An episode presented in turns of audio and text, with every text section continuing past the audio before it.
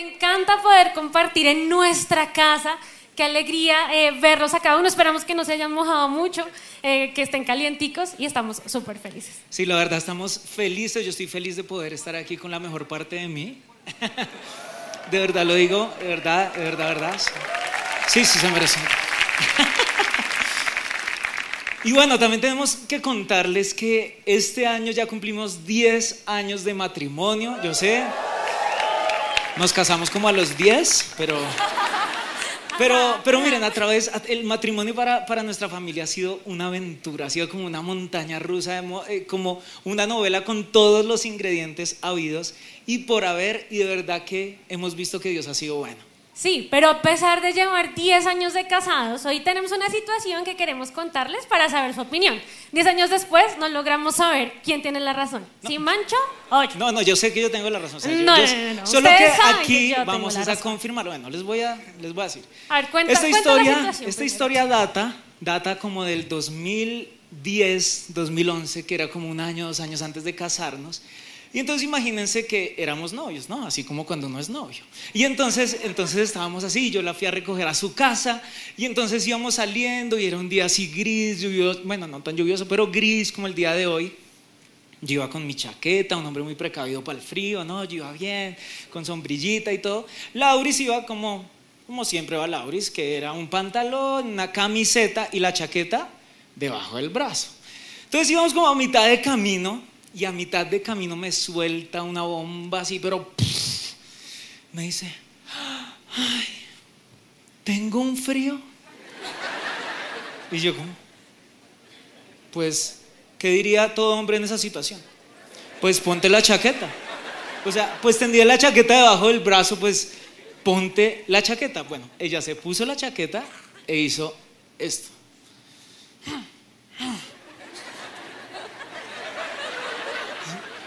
Pero yo nunca entendí, ¿tú qué querías decir ahí? No, sí, faltan unos datos importantes de la situación. O sea, sí estaba haciendo frío, pero evidentemente yo me saqué súper tierna. Tengo mucho frío. Y me cogí el cabello y, mi amor, qué frío está haciendo. Y yo me seguía acercando más. Cuando sale con la perla de, pues ponte la chaqueta. Entonces. Pero entonces tú qué o sea, querías? Pues que me dieras un abrazo, obvio, ¿o no? Obvio. ¿Es obvio o no es obvio, hombres? No es obvio. No. Obvio que no. Sí, yo, obviamente. Sí, sí, Lauris. O sea, si tú me hubieras dicho, así como tú dijiste, mancho, ¿sí? tengo dije frío. Entonces hubieras dicho, tengo frío, dame un abrazo. Pues yo te doy el abrazo y te encimo la chaqueta. O sea, sí, era, sí, pero, pero yo no, no, no podía meterme en tu cabeza. ¿Y saben? Hay miles y miles de situaciones que nos pasan hacia nosotros.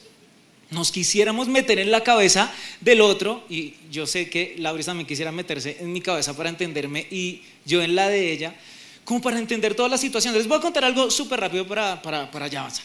Pero imagínense que en mi casa está prohibido poner cosas encima de las mesitas de noche que fueron creadas para poner cosas encima. No es verdad. O sea, es como, es como yo digo, pero... Lo que pasa es que pone el papel, los parqueaderos de toda la vida, los papelitos del parqueadero de toda la vida, las monedas de 50, o sea, eso Pero para eso mercado. es. Sí, O si no habría mesitas de parqueadero, no sé, habría una mesita para todo.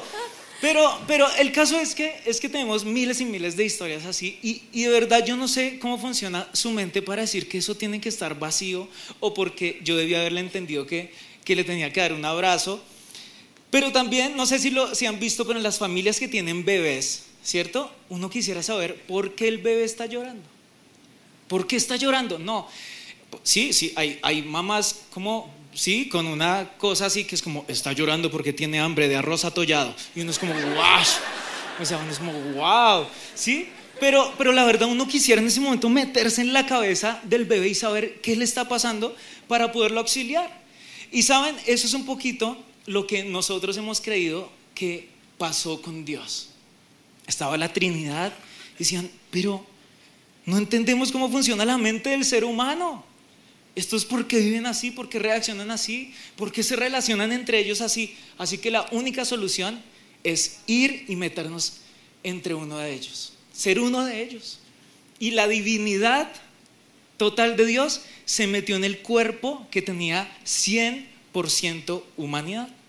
Y por eso podemos saber que no tenemos un sumo sacerdote que no se pueda compadecer de nosotros, sino que fue probado en todo y nos puede entender porque se metió, así como yo quisiera meterme en la mente de Lauris, se metió en la mente de un ser humano para poderse entregar por alguien, por cada uno de nosotros y entendernos.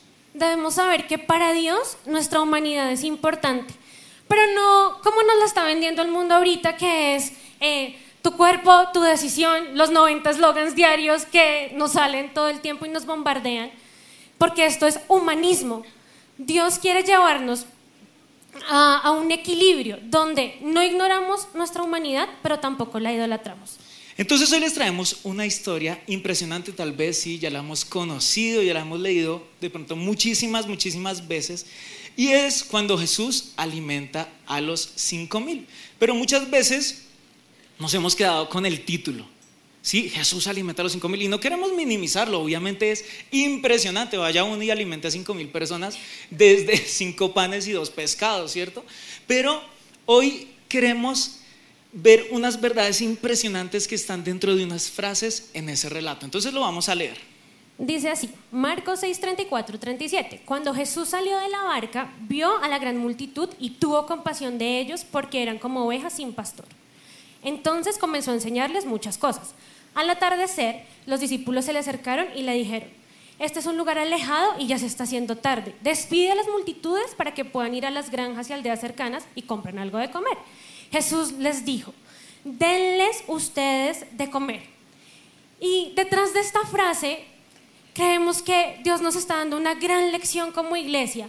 Nos, está, nos quiere dar una enseñanza y nos quiere dar un mandato que ha sido vigente de generación en generación y nos incluye a nosotros. Perdón. ¿Saben? Creemos que cuando Jesús dijo la frase, denles ustedes de comer, en ese momento Jesús ya había hecho toda una radiografía de la escena, de todo lo que estaba pasando. Había visto cómo estaban actuando los discípulos en ese momento, cómo estaba la multitud, pero sobre todo cómo estaba cada individuo. Dice que eran cinco mil hombres nada más. Yo no sé que, yo no sé si que el, que escribió dijo, no, pues era más fácil contar solo hombres que contar a todo el mundo, pero eran cinco mil hombres, o sea que eran muchos más de cinco mil. Y estoy seguro, o estamos seguros que Jesús vio no solamente elementos sueltos, elementos sueltos, elementos sueltos. Él vio un engranaje perfecto de muchas piezas que conformaban un solo cuerpo. Él en esa escena estaba viendo lo que era en ese momento la iglesia, el cuerpo de Cristo y lo que iba a ser en un futuro. Y por eso les trajimos hoy un invitado muy especial y se llama La Cadena. Por favor, un aplauso muy especial a La Cadena. Ella está aún más nerviosa que nosotros. Y aquí está la cadena. La cadena es un conjunto de muchos, muchos eslabones que la componen. Y para efectos de esta prédica, yo quiero que ustedes se imaginen que este es el cuerpo de Cristo. Esta es la iglesia, sin ningún nombre en particular, simplemente la iglesia en la tierra, los hijos de Dios en la tierra. Cada eslabón significa cada uno de nosotros. Y yo quiero que nosotros nos identifiquemos hoy como un eslabón. A ver, haga su mejor cara de eslabón. ¿Sí? ¿Listo? Y en esta cadena, en esta cadena quiero que pensemos que hay toda clase de eslabones. Puede haber unos eslabones más fuertes que otros, unos eslabones más heridos que otros, pero hay una frase muy, muy, muy común en las cadenas. Dice que una cadena es tan fuerte como su eslabón más débil. Una cadena es tan fuerte como su eslabón más débil. No sé si en cámara se alcance a ver, pero aquí tenemos un eslabón débil. Espero que se alcance a ver. ¿No? ¿No se alcanza a ver? Bueno, ahí hay un eslabón débil. ¿Listo? ¿Qué pasa? Ahí está, ahí está. Sí, ahí está. ¿Qué pasa en el cuerpo de Cristo en este momento? Sabemos que el enemigo se ha levantado a destruirnos como iglesia. Saben, el enemigo se está levantando con un plan con mucha maldad para destruirnos como cuerpo, para destruirnos como hijos de Dios. Y cuando hay eslabones débiles dentro de la cadena y esta cadena es puesta a prueba, pasa esto. se rompe. ¿Y qué pasa? Queda un cuerpo dividido, queda un cuerpo que ya no es tan fuerte como era antes, que ya no tiene el mismo alcance que tenía antes. Es un cuerpo que pierde sus propiedades. El enemigo se ha querido levantar en contra de nosotros como iglesia, pero nosotros tenemos que saber que nos tenemos que preocupar como iglesia por fortalecer a esos eslabones, que podemos ser cualquiera de nosotros que en este momento están siendo debilitados. Tenemos que unirnos, tenemos que ir por ellos y por eso vamos a podernos, fortalecer como cuerpo. Eh, hablemos un poquito de eslabones fuertes y eslabones débiles. ¿Qué queremos decir nosotros con eslabones débiles? No, no queremos eh, que sea una mala palabra, ni que sienta que debilidad es, uy, terrible. No, todo lo contrario. De hecho, en la Biblia dice que cuando yo soy débil, Él me hace fuerte. Lo que quiere decir que parte de ser humano es ser débil. Eso es real. Entonces, siendo así, ¿a qué nos estamos refiriendo con eslabones débiles? Nos referimos a todas esas personas que tal vez en este momento estamos pasando por pruebas económicas, familiares, relacionales, bueno, cualquier tipo de prueba, y que por causa de esa prueba nuestra fe se ha debilitado, nuestro cuerpo físico se ha debilitado, nuestras emociones se han debilitado. Eh, Jesús quiere fortalecernos como eslabón, pero no quiere fortalecernos para que andemos como un eslabón solo por la vida. Él nos fortalece como individuos porque sabe que así hace más fuerte su reino. Y quiero que volvamos un segundito a la historia que dejamos en Denles ustedes de comer. Y saben, creemos que aquí Jesús tenía una verdad impresionante que es vigente hasta el día de hoy, porque Él quería dejar esta verdad escrita que fuera a garantizar que el cuerpo de Cristo no se fuera a extinguir. Que por el contrario nos fuéramos fortaleciendo los unos a los otros. Pero para eso quiero que, queremos que veamos, que, podamos ver un poquito el contexto de la historia. Entonces nos vamos a devolver en, eh, al versículo 30 de Marcos 6. Y ahí dice que los apóstoles regresaban de un viaje. Y empezaron y le contaron a Jesús todo, no, imagínate, fue increíble, eso hicimos de todo, eso pasó de todo. Sí, no, no, no, Juan súper intenso con que era el discípulo amado, pero pasó de todo. Sí, súper chévere. No, no, sí, Pedro con una gana de cortar orejas, pero no pasó de todo, muy chévere. Y entonces llegaron, y yo imagino que llegaron con los pies cansados, mojados, vueltos nada, sucios, oliendo mal, con hambre, con sed. Miren lo que dice al final del versículo 31. Dice, lo dijo porque había tanta gente que iba y venía que Jesús y sus apóstoles no tenían tiempo ni para comer. Entonces Jesús les dijo a un grupo de personas extenuadas, cansadísimas, les dijo, vámonos, vámonos, subámonos a la barca y vámonos a un lugar tranquilo a descansar. Pero desde la orilla unas personas lo reconocieron y empezaron, Jesús, Jesús, ayuda, por favor, ay, ayúdame, ayúdame, Jesús. Sí, sí, y empezaron a decir, y empezaron a decir, ay, Peter, Peter, Juanchis, vengan. Sí, los necesitamos, de verdad, los necesitamos. Y dice en el 34 que cuando Jesús salió de la barca escuchando esto, vio a la gran multitud y tuvo compasión de ellos porque eran como ovejas sin pastor. Después sigue el relato hasta donde íbamos en el versículo 37 y dice, Después le dicen, bueno, porque los discípulos no le dicen como, eh, ¿por qué no mandamos a, todas estas personas a sus aldeas para que coman? Para que, sí, entre comillas le estaba diciendo, uy, tenemos un hambre, ¿por qué no les dices que se vayan? Porque es que tenemos un hambre. Y tras de todo Jesús les contesta, denles ustedes de comer. Y, y ellos le dicen, ¿con qué? Tendríamos que trabajar durante meses para ganar suficiente a fin de comprar comida para toda esta gente. Y Jesús les pregunta, ¿cuánto pan tienen? Vayan y averigüen. Y esa es la primera frase que hoy queremos enseñarles con una gran verdad detrás. Bueno, Jesús le dice a sus discípulos, vayan y averigüen. No les dice, vayan y echen una miradita, vayan y revisen a ver qué se les ocurre, cómo ve la cosa. No, vayan y averigüen. Eso implicaba que tenían que caminar a través de la multitud. Y caminando a través de la multitud, podían ver las necesidades de la multitud. Podían ver, uy, este también está cansado como yo, este tiene hambre como yo. Podían identificarse con la multitud. Y haciendo esto, ya la multitud dejó de ser tan lejana y fue más fácil empezarlos a ver como hermanos.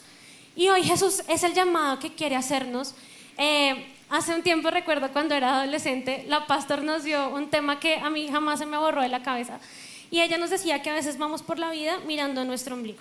Y vamos mirando nuestro ombligo y son los problemas y, ay, sí, es que me duele mucho y estoy muy triste y todo. Y voy caminando con la cabeza así.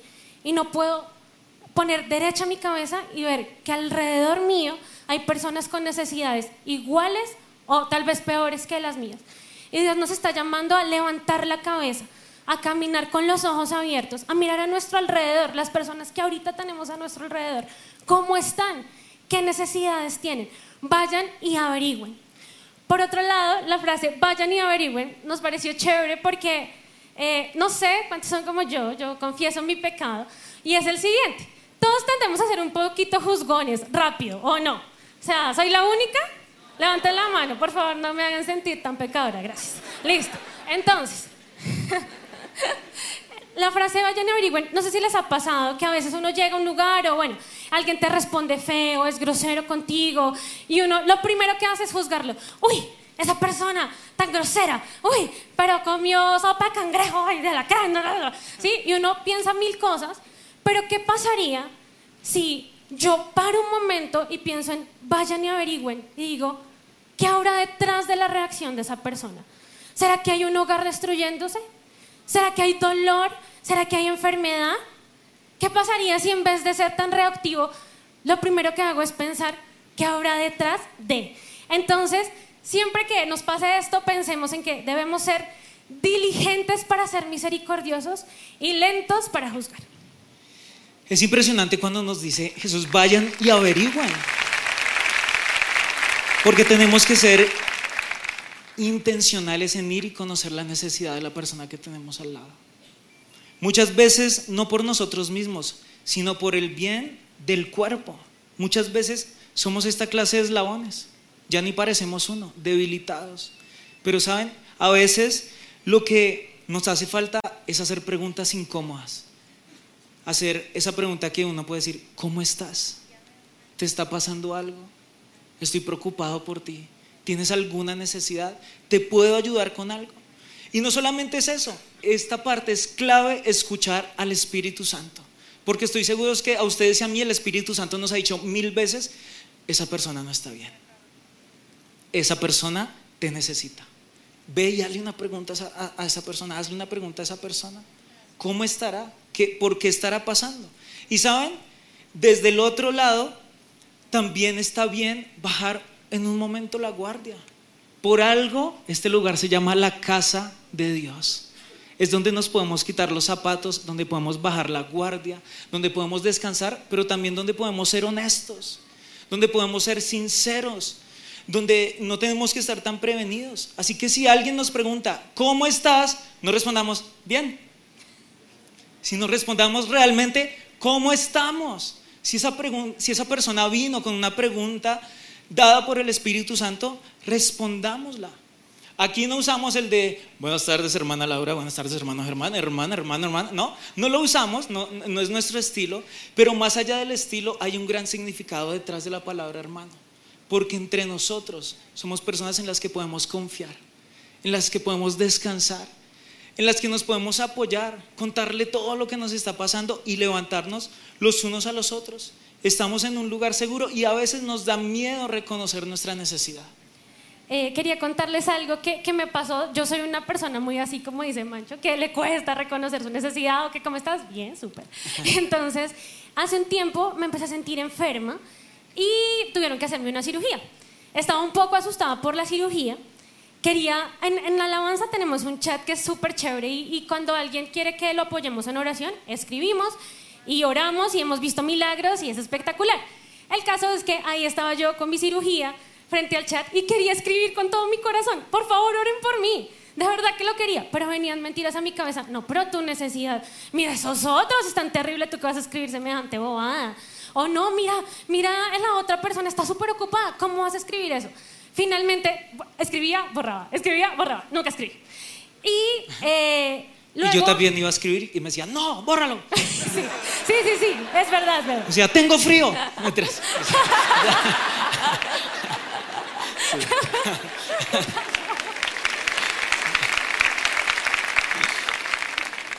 Y entonces, finalmente llegó el día de la cirugía. Tengo que confesar que estaba un poco, pues, asustada por la cirugía.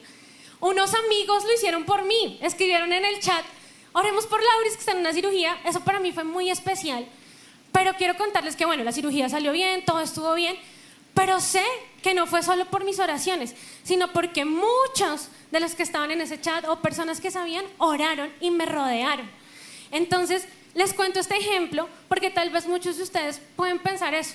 No, es que yo no levanto la mano porque mi necesidad no es como la del otro, o porque yo puedo solo, o porque yo soy fuerte.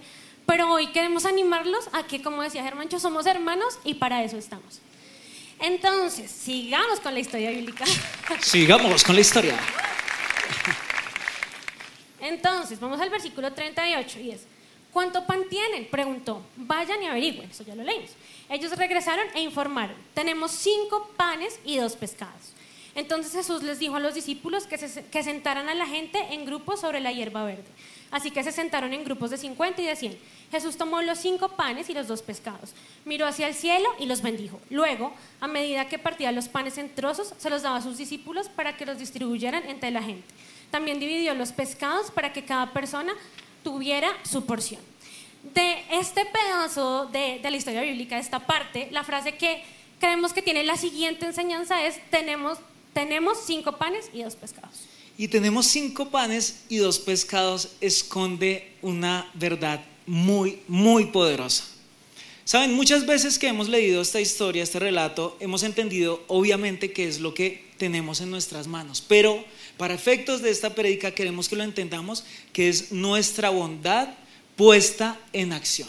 Es nuestra bondad puesta en movimiento, pero no solamente nuestra bondad puesta en movimiento y en acción, sino que esa bondad ha sido empoderada por la mano de Dios. No era lo mismo entregar cinco panes y dos pescados para alimentar a cinco mil, sí, o sea, tocaría como por un mordisquito, sí, rótelo, sí, no, sería muy poquito, pero cuando fue tocado por la mano de Dios, fue cuando logró ser suficiente. Así que nosotros estamos siendo llamados con esta verdad a movilizar nuestra bondad. Tal vez hoy decimos, y en este momento ustedes pueden estar pensando, pero pues yo qué tengo para dar, yo qué tengo para entregar. Siempre pensamos, cuando hablamos, cuando decimos la palabra dar, pensamos en dinero. Yo sí, pues yo, ¿qué dinero voy a tener para dar? ¿Saben? No todo, no todo lo que puedo dar es dinero y no todo lo que alguien necesita siempre es dinero. ¿Saben? Queremos darles unos ejemplos aquí. Tenemos tal vez un poderoso abrazo que dar, una sonrisa que alguien necesita, una palabra de aliento y de bendición, una oración, un pequeño detalle que alguien no se espera, una palabra de consuelo, dedicarle tiempo a escuchar al que lo necesita, simplemente ser un hombro para que alguien llore, o tal vez alguien simplemente necesita un amigo. Y ustedes pueden decir, ay, pues qué boba todo eso. Pues, ay, pues sí, venga, lo abrazo. Sí, como el abrazo. sí, el abrazo. Eh, momento de restauración. Ajá, cree que después de 10 años. 10 años el Señor restauró. Bueno. sí, pero es que no es un simple abrazo, no es una simple sonrisa. Recuerden que no es simplemente bondad puesta en movimiento, porque antes ha sido tocada por el poder de Dios. No es lo mismo abrazar a alguien, sino decirle, estos son los brazos de Dios. No es lo mismo hablarle a alguien palabras vacías, sino decirle, Dios te quiere decir esto. ¿Sí? No es lo mismo escuchar a alguien simplemente por escucharlo, sino, sino decirle, tranquila, Dios ha escuchado tu oración. Así como yo te estoy escuchando, Dios también te está escuchando.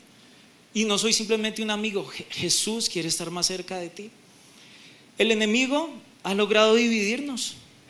Nos tiene así como pedazos de cadena rotos, rotos, vueltos nada.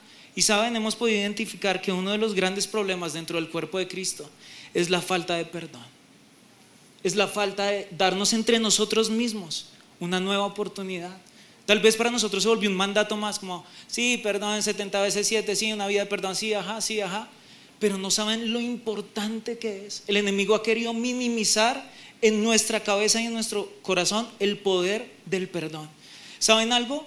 Muchas veces lo mejor que le podemos dar a otro es no darle lo que creemos que se merece. Muchas veces podemos pasar por alto la ofensa de alguien y esa puede ser la oración que alguien está haciendo, Señor, que me perdone. Señor, que me dé otra oportunidad. ¿Y eso qué va a pasar? Que nos va a volver a unir como, como cuerpo, que va a lograr restaurar a alguien. No sabemos el poder tan increíble que hay detrás de la frase, te perdono. Los malos dedican su vida a planear la maldad y ponerla en ejercicio. Los malos planean su maldad y lo hacen. Y pareciera que los buenos simplemente vivimos en la tierra para evitar la maldad de los malos. Pero deberíamos sentarnos los buenos a hacer planes de bondad, a planear nuestra bondad, a movilizarnos con toda nuestra bondad. En ese momento vamos a ver un mundo diferente, vamos a ver una iglesia diferente. ¿Saben por qué? Porque cuando nuestra bondad se moviliza, empoderada por Dios, va a coger a ese eslabón roto, a ese eslabón débil, y lo va a trasladar a las manos de aquel que lo va a reparar. Nuestra bondad va a ser un vehículo para, que esa persona llegue a encontrar la salvación total de Dios. También es importante tener en cuenta que siempre detrás de nuestra bondad debe existir la motivación que las personas se acerquen más a Dios y se sientan amadas por Dios. Porque simplemente si esto no está, lo que estamos haciendo es caridad. Y la caridad es vacía. La caridad llena necesidades temporalmente, pero la bondad, empujada por la mano de Dios, logra llenar necesidades eternas. Hay una frase que nos encanta como familia, que hemos sido como, la hemos hecho y la han hecho con nosotros, para que me entiendan, y es, cambia el día de alguien y ese alguien conocerá a aquel que le cambiará la vida. Y, ese, ese, ha sido como un eslogan que hemos tratado de tener como familia porque mucha gente ha cambiado nuestro día. Entonces nosotros queremos hacer lo mismo para que juntos conozcamos al que nos va a cambiar la vida. Eh,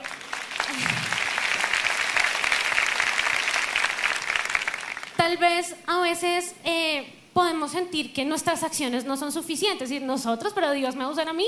Si no, si a mí nadie me ve, si yo por allá soy una persona X que ah, Dios me va a usar. Y queremos decirte algo, y es que así como las huellas digitales te hacen único, Dios te dio una esencia para ejercer tu bondad que te hace único. No es lo mismo Germancho, no es lo mismo mi esencia, no es lo mismo tu esencia. Y tal vez la esencia que tú tienes para ejercer bondad sea ese pegamento que ese eslabón está esperando para adherirse a la cadena y para no soltarse del reino de los cielos. Por otro lado, también tú puedes haber creído una mentira y es, no, pero pues si somos tantos en el cuerpo de Cristo, ¿qué pasaría si yo como eslabón me voy? Nadie se va a dar cuenta, nadie lo va a notar, no voy a hacer falta. Y hoy queremos decirte sí, nos haces falta como cuerpo te necesitamos. Necesitamos de ti para que la cadena sea más larga. Necesitamos de ti para que la cadena sea más fuerte. No te rindas, tú puedes seguir adelante. Y estamos aquí para apoyarte, para, para traerte nuevamente a la cadena. Y así como en la Biblia dice que un pastor dejó sus 99 ovejas por ir a buscar una perdida. Jesús puede dejar estos 99 eslabones que están conectaditos para irse a buscar ese eslabón que está perdido y separado. Te necesitamos. La cadena no es igual sin ti. Todos somos igualmente necesarios y todos estamos bajo un solo plan. Necesitamos hacer esa cadena más fuerte y más larga con mayor alcance. Quiero que sigamos leyendo el relato desde el versículo 42 de Marcos 6 y dice, todos comieron cuanto quisieron y después los discípulos juntaron 12 canastas con lo que sobró de pan y de pescado. Un total de 5 mil hombres y sus familias se alimentaron. Es increíble y la siguiente frase donde creemos que hay una gran verdad es, todos comieron cuanto quisieron. Y dentro de esta frase queremos resaltar la palabra todos. Porque, como vimos al principio, ¿quiénes venían con hambre, cansados y vueltos nada? los discípulos. Y Jesús les sale como, vaya, denles ustedes de comer. Y uno decía, uy, Jesús fue muy cruel. Sí, o sea, como no les dio primero, no, pues coman pancitos que yo aquí multiplico otro. No, o sea, como que no, denles de comer los discípulos, uy, no, pero no dar pancito y como, ay, yo quiero ese pancito, ¿sí? Pero cuando leemos la frase, todos comieron cuando quisieron, significa tranquilo, tranquilo, que por bendecir a otro, tu necesidad también va a ser suplida. Tu necesidad no va a quedar en el olvido. Porque muchas veces por nuestro egoísmo, por pensar, no, pero es que yo soy el que necesita, yo cómo voy a ayudar a otros si yo soy el que necesita. Tranquilo, el mismo poder que multiplica y toca la necesidad para bendecir a otros, el mismo poder que va a suplir tu propia necesidad. Al fortalecer un eslabón débil, todos nos hacemos más fuertes. Si uno gana, todos ganamos. Si uno se fortalece, todos nos fortalecemos. Y a la vez, si uno cae, todos nos caemos de cierta forma. Si uno es débil, todos nos volvemos más débiles. Y queremos hacerles, si esperamos que nos salga bien, eh, un ejemplo, aquí esperamos no enredarnos. Pero la cadena puede estar así en este momento. Puede estar dividida, puede estar, puede estar rota, porque tal vez hay eslabones débiles que necesitan ser fortalecidos. Y tal vez somos dos pedazos, pues levantar ese amor. Tal vez somos pedazos, no somos tan contundentes, no somos igual de grandes, no tenemos el mismo alcance, tal vez no tenemos el mismo poder. Pero cuando un solo eslabón es restaurado y es vuelto de ser débil a ser un eslabón fuerte de nuevo, esta cadena vuelve a su diseño original. Y nos hacemos fuertes de nuevo. Solo por uno que volvió, todos nos hicimos más fuertes. Solo por uno que regresó, solo por uno que fue restaurado, todos ganamos. Así que nuestra invitación para el día de hoy es que tenemos que ser como iglesia un lugar que levanta y que auxilia al que está bien. Ninguno, es, cierto, ninguno va a estar totalmente bien, ni ninguno va a estar totalmente mal. Pero tal vez hay áreas donde nosotros necesitamos ser fortalecidas y cuando seamos fortalecidos en ciertas áreas, como cuerpo, nos vamos a volver mucho más fuertes. El eslabón débil que hoy levantes será el eslabón fuerte que te levantará mañana. Hemos tenido, pues, no sé, Dios nos ha eh, dado la, fortuna, la, cosa, la felicidad de ayudar gente eh, que está destruida en algún tiempo de la vida. Y hoy esas personas nos han ayudado a salir adelante. Entonces, eh, en nuestra vida, nuestro ejemplo puntual es, nosotros hemos sido eslabones rotos. Es más, aún somos eslabones rotos en algunas áreas, como familia. Pero preparando este tema hubo algo súper lindo, y era que mirábamos la cadena y cada eslabón de la cadena tenía nombre propio para nosotros. Cada eslabón que nos ha levantado, que nos ha sacado, tenía nombre propio. Ahí estaba nuestra familia, nuestros amigos, nuestros líderes, nuestros pastores. Y así como nosotros hemos sido fortalecidos, queremos que la iglesia también lo sea. Es increíble ver aquí sentados muchos eslabones que nos han fortalecido. Aún hoy todavía estamos siendo débiles. Hemos tenido que ser restaurados. Pero saben, cuando hemos sentido que caíamos, nos dimos cuenta que había otro eslabón sosteniéndonos y no caíamos al suelo. Y ese eslabón nos hizo más fuerte para que el cuerpo de Cristo fuera más fuerte. Ese eslabón nos levantó y no saben la alegría que nos da ver como muchos nos preguntaron, ¿están bien? Estamos preocupados por ustedes. ¿Quieren venir a almorzar? ¿Quieren hablar? ¿Quieren una oración? Y tal vez ustedes y nosotros en este momento necesitamos ser restaurados en tantas áreas. Pero es increíble ver que en este lugar está la persona que Dios va a usar para mostrarte su amor, para mostrarte su restauración, para mostrarte su poder. El propósito de nuestra vida no es ser, no es ser y existir solos. El propósito de nuestra vida es pertenecer, ser parte de algo. Dios nos creó para eso, para ser parte de su cuerpo. ¿Cómo sabes que perteneces a algo? Simplemente porque te das cuenta que en el lugar que estás, tú sostienes a alguien, pero alguien más te está sosteniendo. Y queremos pedirles que miren a su alrededor, miren las personas que están a su lado, miren atrás, miren eh, los de atrás adelante. Y queremos presentarles, esto no es la gente de la iglesia, no es la multitud, son sus hermanos y mis hermanos. Y Dios nos ha unido para levantarnos los unos a los otros. Y tu tarea en este lugar es dejarte levantar por tus hermanos, pero también tienes la responsabilidad de levantarlos. Las personas que tienes a tu lado en este momento tal vez son las personas que te van a levantar o que te han levantado. No simplemente es una coincidencia como, uy, me tocó con esta aquí al lado. Sí, sí como que, pues sí, Hola. sí. Necesita sombrilla, llegó lavado. Sí. Sino que quiero que sepan que es la persona que nos va a sostener en determinado momento. No más vivir como islas, no más vivir con un, como un cuerpo totalmente debilitado. Somos bastantes como para fortalecernos entre nosotros. No más división. Y sí, mucho perdón. Así que iglesia, por favor, pongámonos de pie y queremos que, que oremos.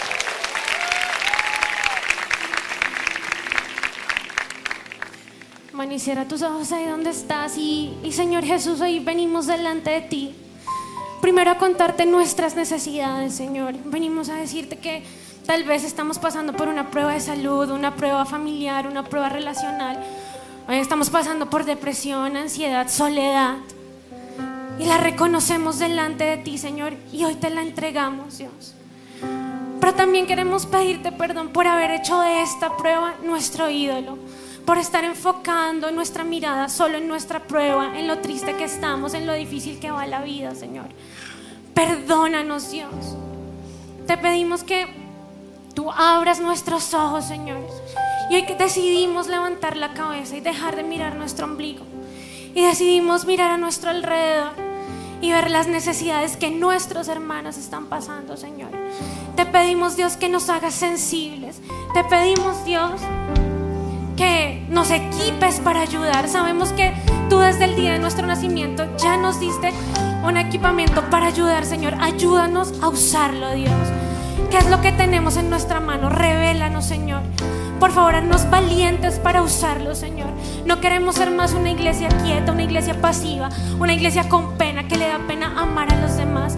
Ayúdanos, Señor Jesús. Señor, y te pedimos que sanes el dolor de las mentiras que he creído. Tal vez que me dicen que soy un número más, que soy uno entre la multitud, que no importa si estoy bien o estoy mal, igual, todo va a permanecer igual. Señor, haznos saber que pertenecemos a un cuerpo y que mi sanidad va a ser este cuerpo más fuerte. Señor, ayúdanos a saber que podemos darle la mano a alguien para que este cuerpo tuyo que se llama la iglesia sea más fuerte para salvar a cuantos que están allá afuera que no te conocen. Señor, ayúdame a saber que si estoy pidiendo a gritos sanidad, yo pueda saber que primero tú me escuchas, pero que también vas a usar a alguien como vehículo para que me lleve a esa sanidad. Señor, hoy perdono desde lo profundo de mi corazón y decido permanecer para hacer de este cuerpo uno más fuerte, para soñar hacer de este cuerpo uno más fuerte. Y en este momento queremos pedirles que se pongan la mano respetuosamente sobre el hombro de la persona que tienen al lado. Señor, y hoy decidimos unirnos. Como iglesia decidimos unirnos. Decidimos no ser más eslabones sueltos. Decidimos no ser, no vivir más como islas. Decidimos pegarnos a aquel que tú has puesto a mi lado. Porque esa persona tiene lo que yo necesito, pero tal vez yo tengo lo que esa persona necesita.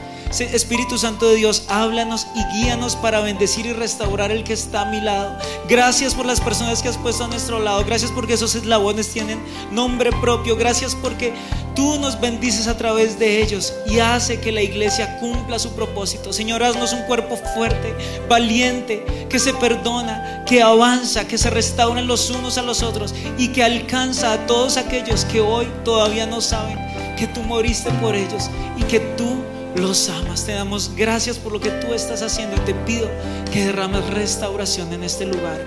En el nombre de Cristo Jesús. Amén.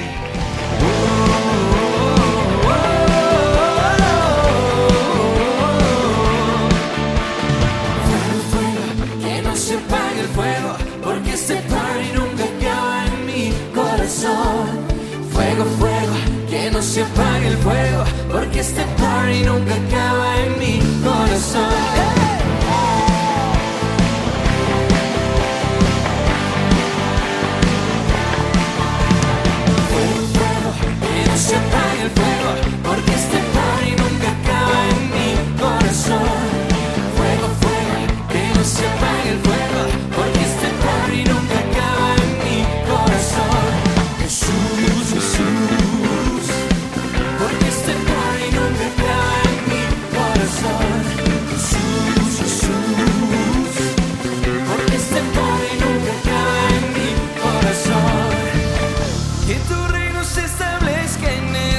Joe.